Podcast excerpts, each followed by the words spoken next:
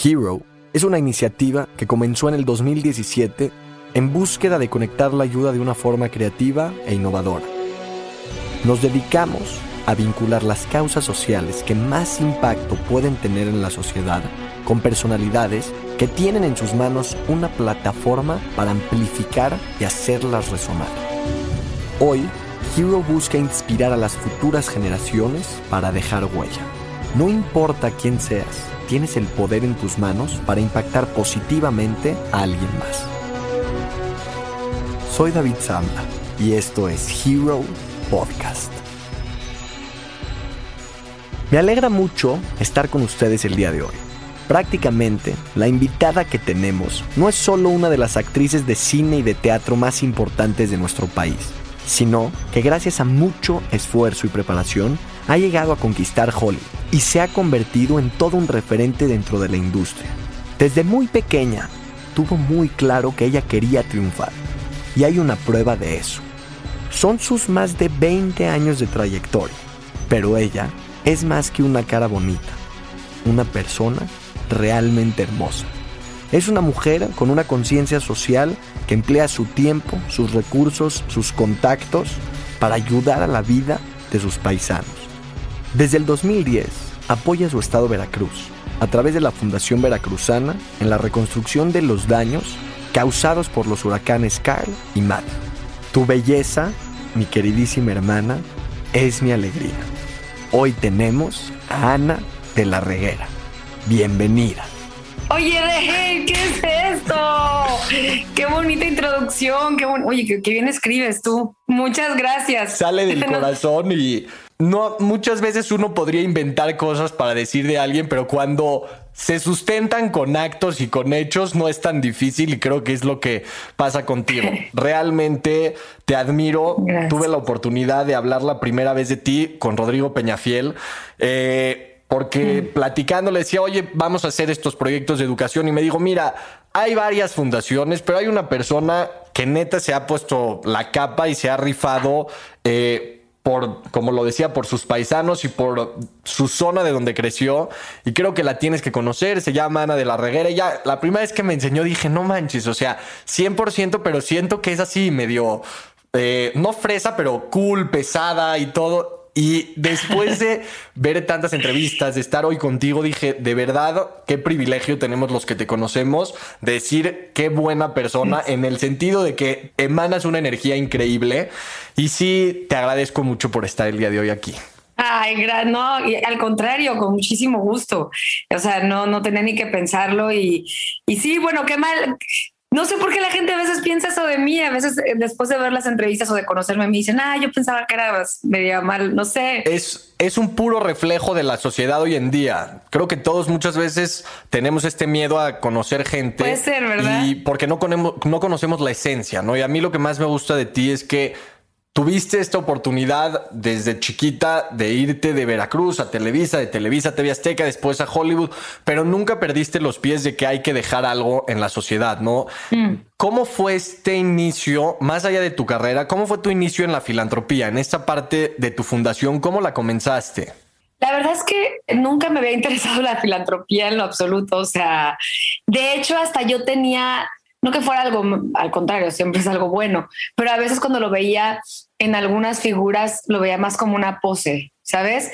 Y no, no conectaba con ello. Digo, hay gente que, que sí lo veía bien o gente que se dedica su, que dedica su vida a eso, pero, pero hablando yo reflejándome, igual, lo mismo que tú estás diciendo, que uno ve las cosas allá afuera y dices, ay, será, ¿no? O sea, yo como actriz decía, se me hace que eso es más pose o, o quién sabe qué. Pero cuando sucedió el huracán Carl, fue muy impactante lo que sucedió, ¿no? O sea, Veracruz quedó bastante destruido por, por este huracán. Y me acuerdo que una de mis mejores amigas me llamó y me dijo, sí, o sea, Ana, le pegó a todos. O sea, pobres, ricos, clase media, o sea, todo está fregadísimo. Entonces fui a Veracruz a ver qué pasaba, a ver cómo podía ayudar. Y fue una cuestión de que, bueno, que lo que puede hacer, ¿no? Me habló en ese momento este, mm, Save the Children, fui con ellos Este, estuvimos en estas zonas que estaban como mucha gente en estadios, gente con refugiados, digamos, que habían perdido todo. Fuimos a verlos, les llevamos despensas, o sea, hice lo que pude en ese momento.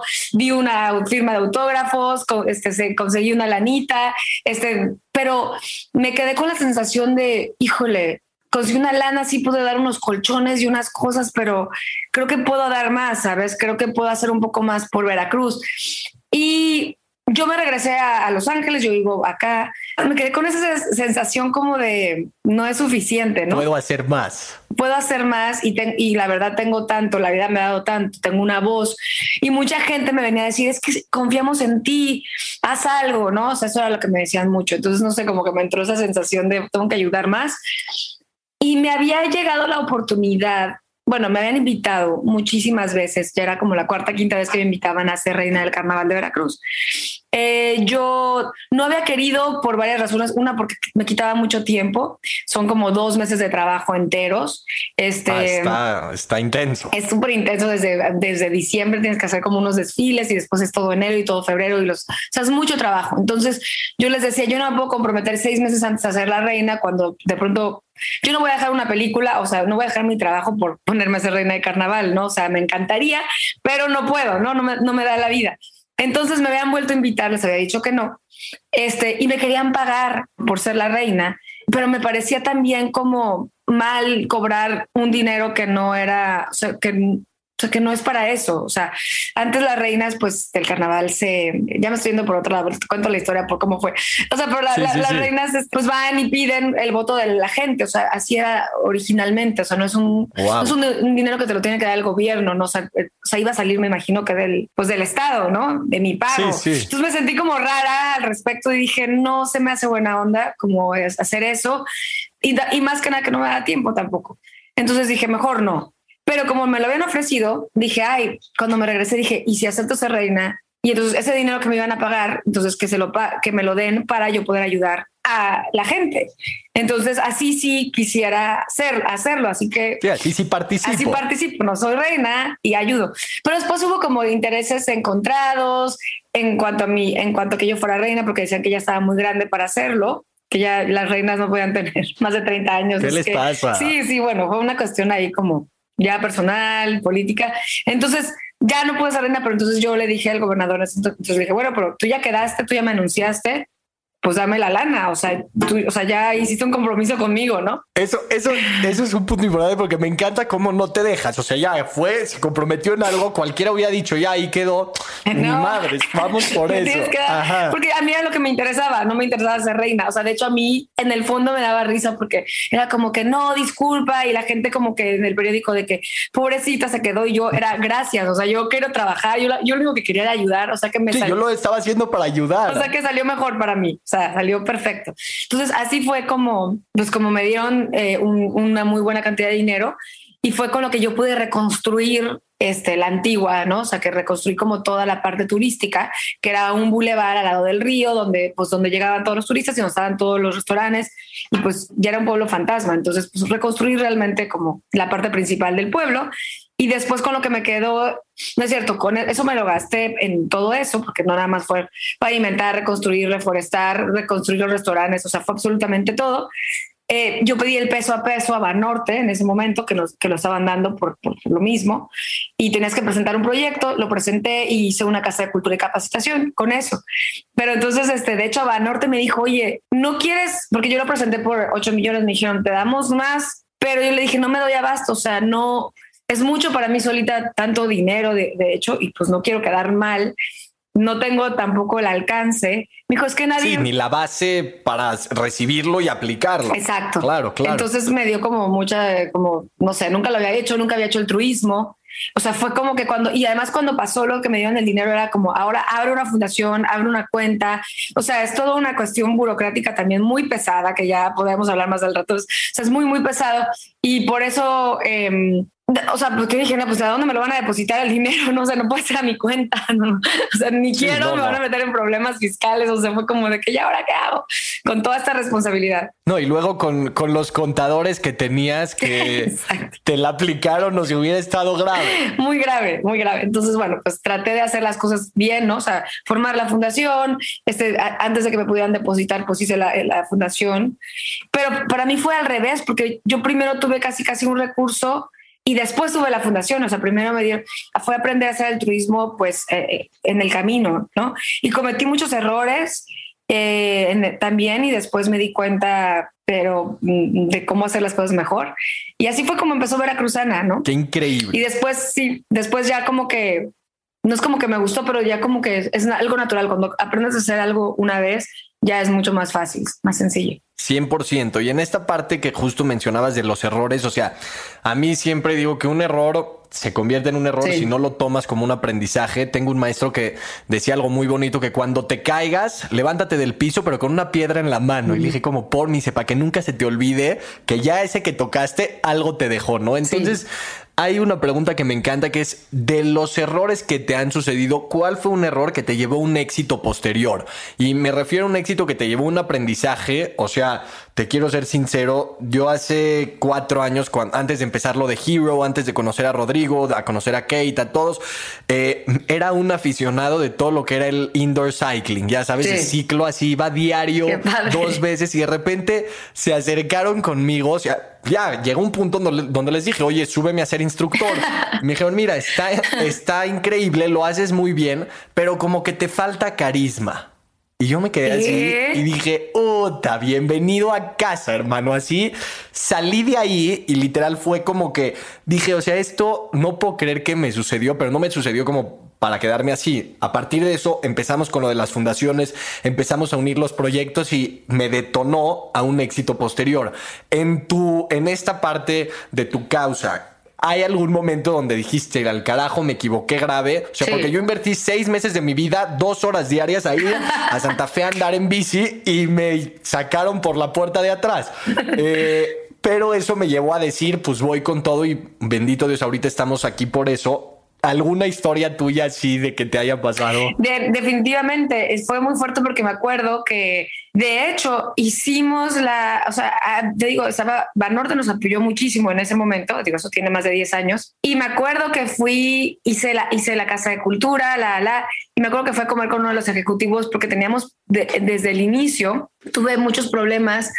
Uno te digo, porque no sabía saber altruismo, entonces yo llegué equivocadamente a la antigua a querer como yo decirles cómo tenían que vivir, ¿no? Entonces yo quise poner todo precioso, muy bonito, dejar todo, pero no me involucré, o sea, no entendí a la sociedad, no entendí lo que necesitaba. No lo sé, más bien como que no los involucré, no los hice parte, como que yo llegué, puse un poco como gobierno prista, o, sea, como papá, ya sabes, como que puse las cosas como para resolverlas, pero no los escuché, no tuve como esas conversaciones, que qué quieren, qué necesitan. O sea, sí lo tuve porque realmente la, la, obra que hice fue por lo que ellos me dijeron, queremos un bulevar turístico al lado del río, nos lo ha prometido el gobierno y nunca se ha hecho. Y por eso lo hice. Pero yo llegué como a imponer muchas cosas, ¿no? Desde colores, desde reglas, desde cómo se vieran. Y a la gente, pues no, no era. Entonces, eh, puse la Casa de Cultura, de que como Norte me dio el peso a peso, la dejé preciosa y de pronto pasan dos, los primeros tres meses estaba llena, atascada, como llamada de petata que los mexicanos somos buenísimos para eso, o sea, al principio y después ya nadie iba, nadie le interesaba, como que fue el principio y después como que no nos interesa.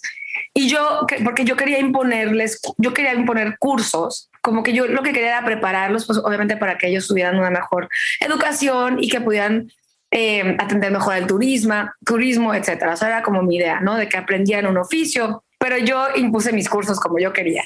Y entonces... Sí, así de aquí está esto, aquí está el otro y la gente... Es esto y así, y así tiene que ser y ustedes tienen que venir tantos y tienen que casi casi que pasar lista y tienen que... Todo era gratuito, ¿no? Pero ya no, de pronto ya no fueron. Entonces me junto con la gente de Banorte y me dicen, ¿sabes qué, Ana? Nosotros teníamos el dinero, nos encantó el proyecto, pero casi siempre todos estos proyectos desafortunadamente nunca funcionan, se acaban cerrando y la gente acaba pues cansada. se queda se ahí. queda ahí, ¿no? Y yo estaba con la directora de mi fundación, nos volteamos a ver y me, y me dijeron, ciérrala. o sea, hiciste una gran obra, se hizo, la, la, ya. ciérrala, dásela al municipio, o sea, lo que sea, pero pues ya, o sea, se ocupó ah, y yo, ¿cómo voy a cerrar esto? O sea, tanto esfuerzo, ya sabes, este, y tantas ganas de cómo lo voy a cerrar. Y dije, no, ni madre. Sí, no, no, no. O sea, como que me fui ahí con el corazón roto un poco de lo que te dijeron. Pues no va a funcionar, o sea, olvídalo, lo hemos visto toda la vida, estas cosas no funcionan. Em, es como, como nadar contra la corriente. Y de ahí fue cuando dije, no, lo que tengo que hacer es escucharlos, a ver qué quieren, qué está pasando, porque no está jalando, porque no quieren ir, porque no quieren aprender. Y así escuchando al, pueblo, digamos, a, los, a los antiquenses, nos dimos cuenta de lo que querían, de las cosas que necesitaban, de cómo pensaban y de cómo hacerlos parte. Y así poco a poco empezamos a tener este, alumnas y sobre todo fueron mujeres y niños los que como conectaron con la fundación y así fue como tuvimos al final nuestro programa más exitoso que era las residencias y la casa de cultura y las artesanas, etcétera. Bueno, esa es otra historia, pero fue ese momento donde me dijeron, esto no va a funcionar, cierra la casa, este, y pues eso fue aprender a que es una fundación tienes que escuchar, escuchar, ¿no? Y no imponer. No, y que tenías esta opción de ya darle la espalda y decir, ok, lo intenté, ya al carajo, ya tengo mil, porque aparte la realidad es que, sí. o sea, sinceramente no es lo mismo que se lo digan a una persona que no tiene nada que hacer, a una persona que neta tiene mil otras cosas que pensar y hay algo muy increíble, te lo voy a enseñar, porque justo es un punto que a nosotros nos tocó aprenderlo. En el logo de Hero, que es como este logo, ok, sí. Si te das cuenta, hay una letra en la R, ah. que es la A. Sí, es de Ana de la. No, es broma. Esta, esta de Hero. lo primero, o sea, antes de ser un hero, lo primero que hay que hacer es hear, escuchar. Y por eso pusimos la A, porque lo principal antes de por así decirlo, ir y decir, se tiene que hacer, lo primero es escuchar a los demás, escucharte a ti mismo, porque cuando tienes estas, estos llamados internos de decir, voy sobre eso, es como empiezan a suceder las cosas. Mm. Y lo que más me sorprende es que tuviste esta iniciativa, pues obviamente por la parte del, del eh, de todo lo que hubo en Veracruz, del huracán, pero ¿quién han sido estas personas que te han llevado a decir, más allá en la parte, o sea, más allá de la parte artística y todo este tema, en la parte como del impacto social, quiénes te han motivado a de verdad seguir creyendo en la filantropía? Porque es muy fácil, como, como decías, ya dejar las cosas a la mitad. No quiero decir nombres, pero sí he visto varias celebridades que han hecho sus fundaciones y se dan cuenta que están entrando a un tema que no está tan fácil y ahí te das cuenta del interés si era por la foto o si sí lo estaban haciendo, pero a ti quién te motivó mm. para decir, carajo, voy sobre esto. Pues la verdad es que mi, hay, poca gente realmente que creo que haga como buena filantropía este, en México, ¿no? No, o sea, son, son pocos igual con ustedes, por eso yo creo que hicimos clic, porque llevamos cuánto tiempo conociéndonos y yo sé lo que ustedes también pasan pidiendo, o sea, es como siempre es nadar a contracorriente, ¿no? Entonces es muy cansado. O sea, a lo mejor la gente sí tiene buenas eh, intenciones, pero al final también te gana el día a día. Total. ¿No? Y te cansas, pues te cansas.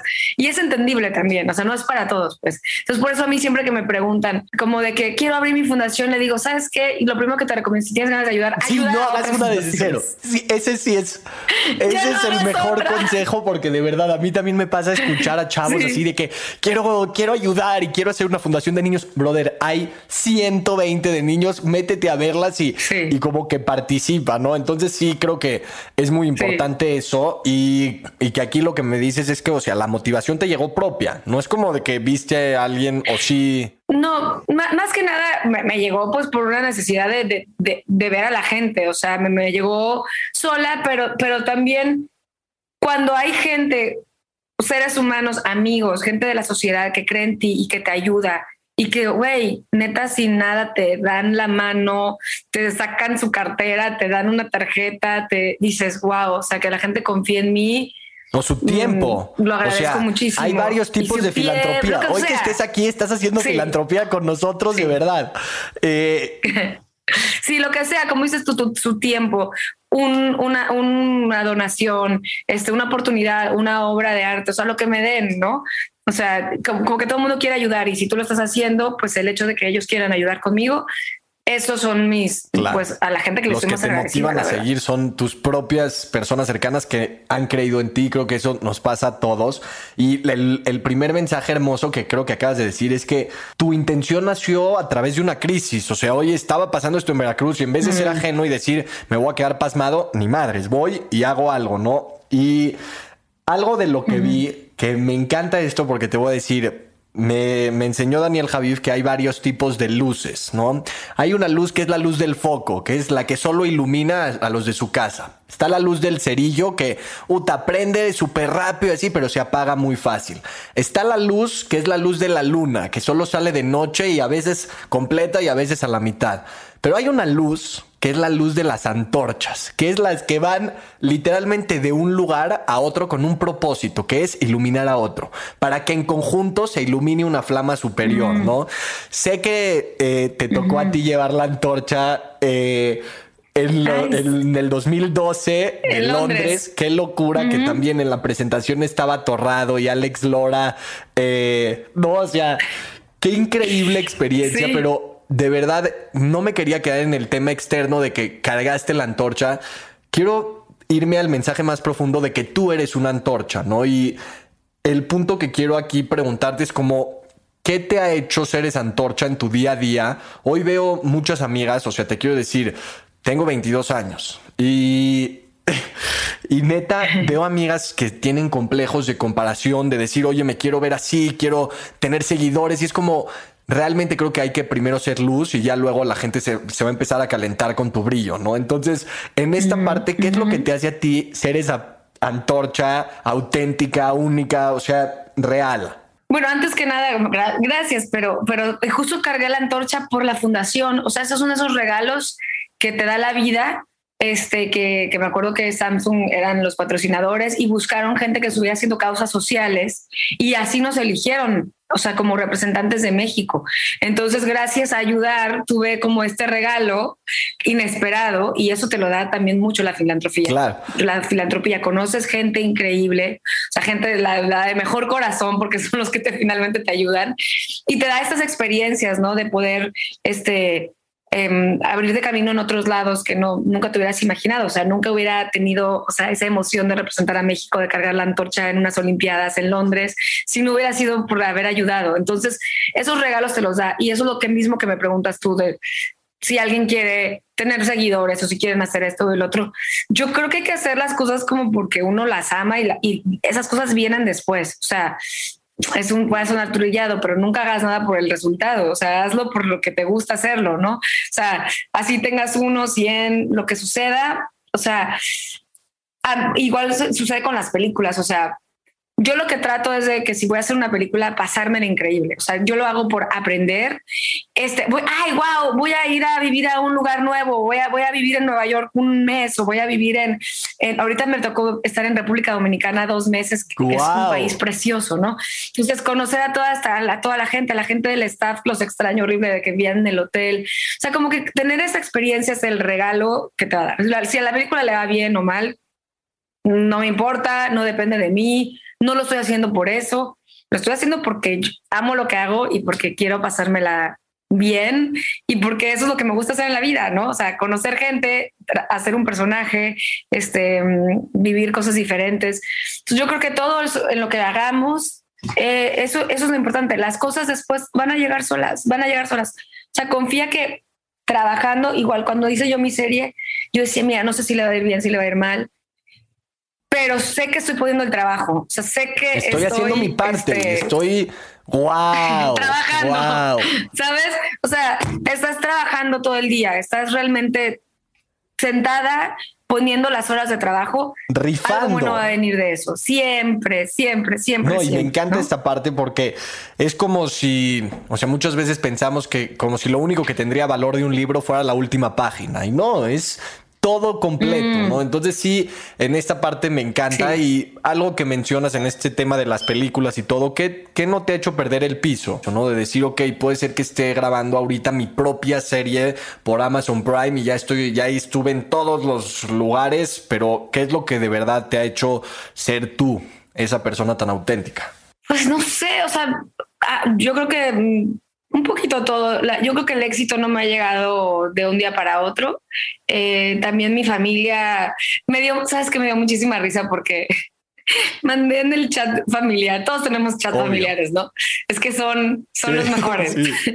Entonces mando el chat una, un, un tráiler de una película mía que va a salir y me acuerdo que dijeron, ay, se ve bien, una tía dijo, se ve bien movida. O sea, me dio tanta, o sea, me dio tanta risa porque y después me preguntaron, oye, mijita, y me empezaron a preguntar que si que el caldo, que si la comida, o sea, les va, te mandaron saludos, no sé quién, o sea, al final del día, esas cosas sí es tu trabajo, pero lo que les importa eres tú, me explico, o sea, eres qué vas a comer, estás bien, que, o sea, no les importa si hiciste un tráiler en Hollywood. Sí, sí. y que tú piensas que es, que es todo y como vean esta nueva y sale estas personas y lo grabamos en tal lugar y es como, ah, está increíble, esto de los zombies no lo conozco bien, pero pues se ve perro y, y, sí, no, no, lo, lo, y la familia siempre creo que sí, es de verdad una, un como, uno como tocar base, ¿no? O sea, cuando porque la familia, en la familia no hay máscaras, en la familia no hay, tus tíos sabes, tus tíos saben cómo eres, tu mamá no le escondes nada ni a tu papá, o sea, sí hay ciertos exactos, Entonces, sí creo que, que, que eso es muy real. Me estabas diciendo, sí. Yo creo que sí, yo creo que eso, yo creo que la familia, este, sí, no te tendría que dorar la píldora, o sea, la familia es, es sana, no ha cambiado. Muchas veces yo creo que eso tiene mucho que ver, ¿no? Que ellos empiezan a comportar diferente contigo, porque a lo mejor alguien en la familia tiene éxito, tiene dinero, o tiene oportunidades o contactos, lo que sea.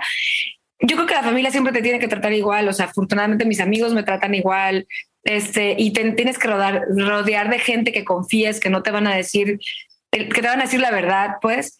Y, y nada, yo creo que eso y que, y que también no sé por qué, me, y eso más, ahorita ya no, creo que ya es un poco tarde, creo que ya es un poco tarde para perder el piso, ya a mis 44, pero siempre, pero sí cuando eres joven sí estás más vulnerable a perderlo, ¿no? O sea, también las cosas pasan, no estás preparado. Le pegas a una de, de chavita y como que ya te sientes, pero sí, creo que al final como que la, que la persona que pierde el piso muy joven también lo pierde muy grande. Y en esta parte que mencionas de confiar en la gente, lo que habíamos mencionado antes, que tú empiezas, o sea, y justo le pegas muy chava, casi a, a, mi edad, a los 22, y no, no entendías como yo también no soy nada bueno en matemáticas, Dafne, de mi equipo te lo pueden confirmar, de verdad soy malísimo, o sea, eh, tengo un tema. Sí, eres más, tú eres más Sí, no, a mí que no me metan en números, a mí que me metan, eh, porque muchas veces son números muy cuadrados y yo soy de ideas redondas, ¿no? Entonces,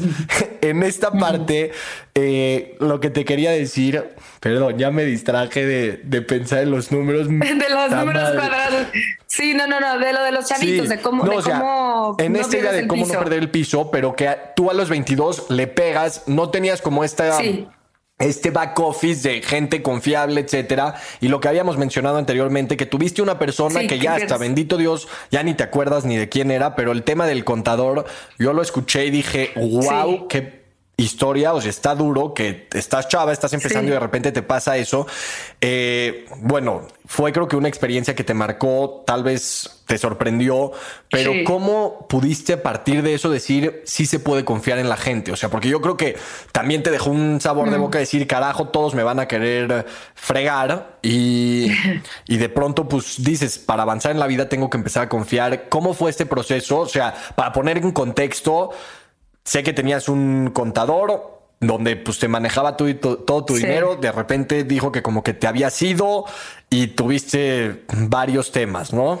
Sí, súper honesta, yo sabía que iba atrasada en unos pagos, dos o tres pagos, porque me, lo había dicho y yo, ah, ok, perfecto. Y entonces yo le llamé y le dije, oye, ¿cuándo los hacemos? Yo estaba como que con, esa sensación, ¿no?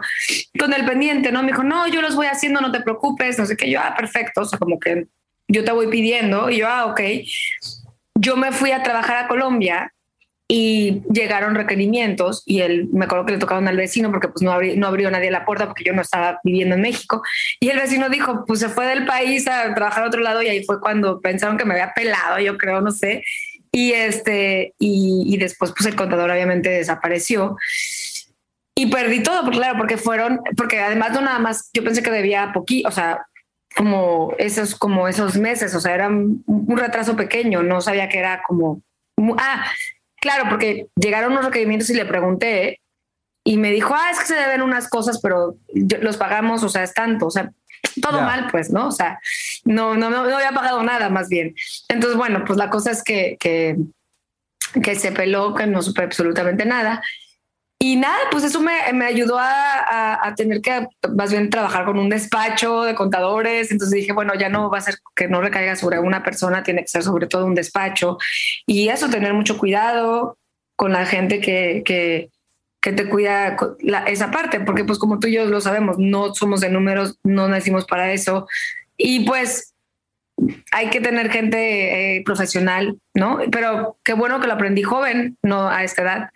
Esto hubiera sido peor. O sea, entonces a esa edad dije, ok, no me vuelve a pasar, ¿no? Y, y, le echaste, o sea, también ahí lo bonito es que cualquiera podría haber dado la espalda y haber hecho como que mil cosas para no, no afrontarlo. Ya, pues estoy grabando en Colombia, ahorita pues me voy a Brasil y te hubieras hecho una ruta tal vez, pero lo bonito es que lo afrontaste y que por esa parte lo aprendiste joven y que muchas veces en la vida las lecciones duras te agarran joven, ¿no? O sea, yo creo que te sacudió y fue como que muy, muy duro. Y ya antes de, de ahorita de llegar al final, final, o sea, en esta parte que sé que eres muy abierta en esos temas, sé que eh, en tus otras entrevistas te preguntan de todo. A mí no, no, no me gusta mucho meterme en esta parte, pero lo que te quería preguntar tiene que ver con la trascendencia, ¿no? Hay gente que piensa que trascender nada más es como tener familia y poder dejar un legado, pero creo que la trascendencia está en acciones, en varios tipos de acciones. Eh, en este ejemplo, prácticamente de lo de, de lo de familia, que sé que tus cuatro óvulos están en Nueva York. ¿Qué tal, eh? Hice mi tarea. Pero. Eh, Ahí están. Espero que no, seguramente están. no, no, y en esta parte de que probablemente dices, ya, un tema de familia física no, no, no está en tus planes, pero para ti, ¿qué es la trascendencia? ¿Qué es realmente este tema de que no necesariamente sea familia, sino algo más? Ay, fíjate que nunca me había puesto a pensar así como con la trascendencia. Es muy buena pregunta. Pero también creo que mucha gente me pregunta justo porque cuando hacía la fundación y que eres actriz y estás súper ocupada, pero yo creo que el hecho de ser de no ser mamá, este, eh, también me da más tiempo para ayudar, ¿sabes?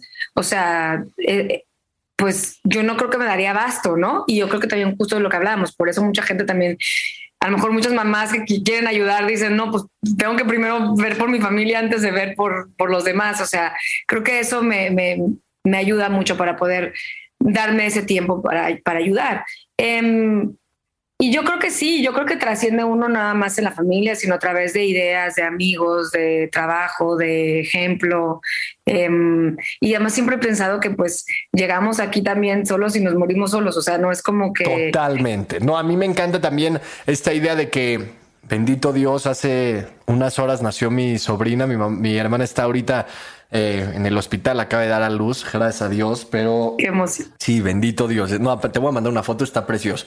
Pero lo más bonito que ahorita mandaron la foto es que un bebé cuando nace llega con las manos cerraditas, ¿no? Sale así y cuando una persona pasa sus 120 años y fallece, se muere con, los, con las manos abiertas, ¿no? O sea, literalmente acostado o mm. como se muera, pero se muere con las manos abiertas. Entonces eso es, al mundo llegas sin nada, y te vas sin nada también, ¿no? Pero te vas con lo que dejas a los demás. Te vas con esta parte y mm. sí, o sea, cerrando en esta última pregunta que tenía, que era, ¿qué has vivido realmente que nadie se puede perder de vivir? O sea, que hoy por hoy a mis 22 años con una con un grupo de amigos así medio descarriladones ¿Qué, podrías decir así de que de verdad, de todo lo que has vivido, así ciertas cosas que digas, de verdad esto es algo que tú tienes que hacer? Obviamente al, al, ¿qué te puedo decir? Algo que todos podamos hacer, porque me vas a decir, no, pues grabar con Dave Batista en, en está poca madre. Y yo como, no, pues tal vez no llegamos a hacer algo así, pero de las cosas sencillas y real, que esto también te quiero decir, cuando estuve justo en casa de Kate en Los Ángeles, me dijo, mira, las cosas felices y lo normal son las felices para que están alcanzables para todos. Una sobremesa con amigos, una salida a caminar para ver el atardecer, que eso es como lo más real, pero en tu perspectiva, ¿qué es ese, esa cosa la cual nos recomendarías como chavos? Ay, yo la verdad, viajar. Yo creo que viajar es lo que más les recomendaría. Es donde más aprendes, donde más se te abre el mundo. Este, hay tanto por ver, sabes, por aprender. Eh, yo soy, yo fui muy mala estudiante. Em, y, realmente los viajes. Por eso, sí. por eso me caes bien. porque somos malísimos. Malísimo. Pero en los viajes aprendo tanto, o sea, me siento que me he cultivado mucho porque, claro, cada vez que voy a un lugar nuevo, me gusta aprender de la gente, de la cultura. Entonces leo en el avión, en el, mientras estoy en el viaje. Si voy al museo, estoy leyendo. Entonces no es como que me ponga a leer un libro sobre Turquía, ¿no? Sino que pues ya fui, ya lo vi, ya lo, ya, ya comí, ya fui al mercado. O sea, trato como de, de, de eso, de de aprender y de, estar como abiertos. O sea, creo que, creo que viajar y, no tenerle miedo a eso, ni siquiera tampoco a, viajar como sea, con dinero, sin dinero, solo, acompañado. Rifar. O sea, realmente no se lo pierdan, no se lo pierdan. O sea, y muchas veces siento eso, que amigos míos o que se casan jóvenes o con los hijos no pueden hacerlo, ¿no? Creo que es como que para mí es, a mí no me daría tiempo tampoco. O sea, para mí es, es como de ley, es, es, es, es algo que tengo que hacer todos los años. O sea, ahorita me voy a ir con unos amigos a, a España a principios de julio. No tengo el tiempo, pero es de, lo tengo que hacer porque siempre que estoy de viaje, siempre que estoy fuera es esto es lo mejor que me pasó en el año. Total, me encanta.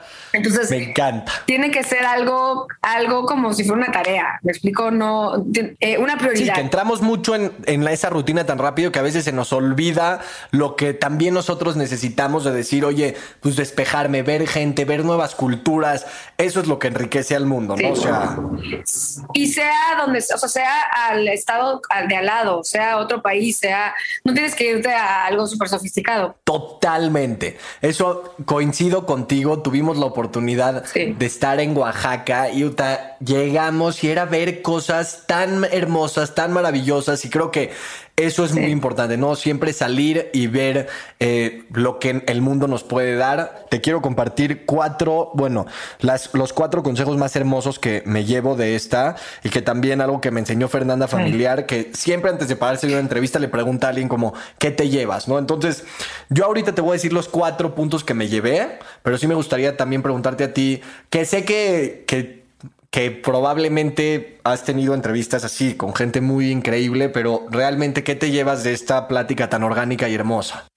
Uf, ¿qué me llevo? La verdad, hablar contigo se me, me llena de emoción, o sea, ver un poco como que nuestro futuro en ti, ya sabes, o sea, y ver que hay gente que le que tiene tan bonita alma y que tiene de verdad que es tan buen ser humano y que quiere aprender y que tiene como esta alma que tú tienes no sabes cómo me llena de, felicidad. O sea, es. Y me veo muy reflejada en ti, además, porque yo siempre me gustaba mucho hablar con gente mayor que yo. De hecho, pues siempre andaba con. También tenía parejas mucho mayores que yo por lo mismo, porque era como mi interés más que por otra cosa. Me decían, ay, estás buscando a tu papá, lo que sea. No, tenía siempre como este interés de, de, aprender, ¿no?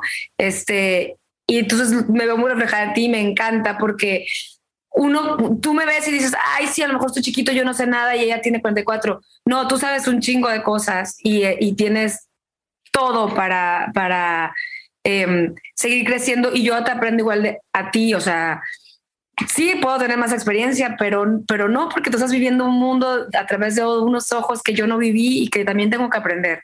Entonces, yo la verdad que por eso me llevo siempre, siempre y antes me gustaba llevarme con gente grande todavía, pero ahora cada vez me gusta llevarme con gente más joven porque son los que más me inspiran. No, de verdad, gracias. Y como te decía, uno solo puede ver en el otro lo que es uno, ¿no? Y creo que lo que me acabas de decir me motiva a seguir y que hay veces que pues probablemente no te contestan, si te contestan, no puedes juzgar las agendas, pero puedes, este tipo de pláticas lo único que me hace es confirmarme que tengo que seguir echándole ganas y tener mucha pila. No sabes lo agradecido que estoy y, soy tu aprendiz, como te dije. Probablemente traemos pila y todo, pero es un tema de siempre aprender de, lo, de los que están en, este, en esta carretera un poco más adelante. Y bueno, lo que me llevo son cinco puntos que dijiste que están preciosos, que mencionaste, que bueno, el primero era el tema de que las crisis son oportunidades. Cualquier persona hubiera visto en Veracruz una, un tema catastrófico y lo único que viste fue la oportunidad de dejar huella. El segundo es que las cosas normalmente duras se aprenden desde jóvenes. Entonces, estar pilas a que si mm. te pasa algo, no lo veas como ajeno y digas, no, no, qué lástima, no, no, para nada. Toma la lección y, y sal adelante. Y bueno, la parte también de la trascendencia que la trascendencia se puede vivir en varias formas. Nunca nos encasillemos a decir la única forma de trascender es escribir un libro o plantar un árbol o no, no, la trascendencia está realmente en el legado que le dejas a cada persona que conoces. Cuarto, viajar. Para abrir la mente y abrir el corazón, uno tiene que realmente pisar nuevas tierras porque un mapa, con el ver un mapa, solo con ver un mapa no te hace sentir el viento de los lugares. Entonces creo que hay que salir y conocer. Y el quinto es este tema de aprender de los grandes, ¿no? Que tú lo mencionaste ahorita, que la idea en la vida siempre es ser, estar humilde, de aprender de los grandes, pero más grandeza en aprender de los chiquitos, como lo dijiste ahorita. Entonces, muy feliz, muy agradecido. Que Dios te bendiga, te cuide, te llene de esa elegancia y bondad para inspirarnos. Te adoro. Esto fue un episodio más de Hero Podcast. Para más información, si quieres dejar huella y ayudar a una causa social, te invito a que seas parte de esta hermosa plataforma. Ingresa a heromexico.com y vincúlate con la fundación que más te mueva. Encuentra todas las valiosísimas charlas de este proyecto en donde sea que escuches podcasts. Hero Podcast es una producción original de Sonoro. Este episodio se pudo lograr gracias al apoyo en producción de Paco de Pablo. La música original, gracias a Laura Cruz. Edición y mezcla con Karina Riverol y Santiago Sierra. La coordinación llevada por Dafne Sánchez y los agradecimientos a cada uno de ustedes por formar parte de este sueño.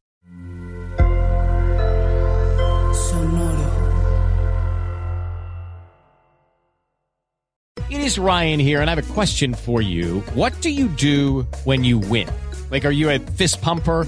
a woohooer, a hand clapper, a high fiver. I kind of like the high five, but if you want to hone in on those winning moves, check out Chumba Casino. At ChumbaCasino.com, choose from hundreds of social casino style games for your chance to redeem serious cash prizes. There are new game releases weekly, plus free daily bonuses. So don't wait. Start having the most fun ever at ChumbaCasino.com. No purchase necessary. BGW. Void were prohibited by law. See terms and conditions. 18 plus.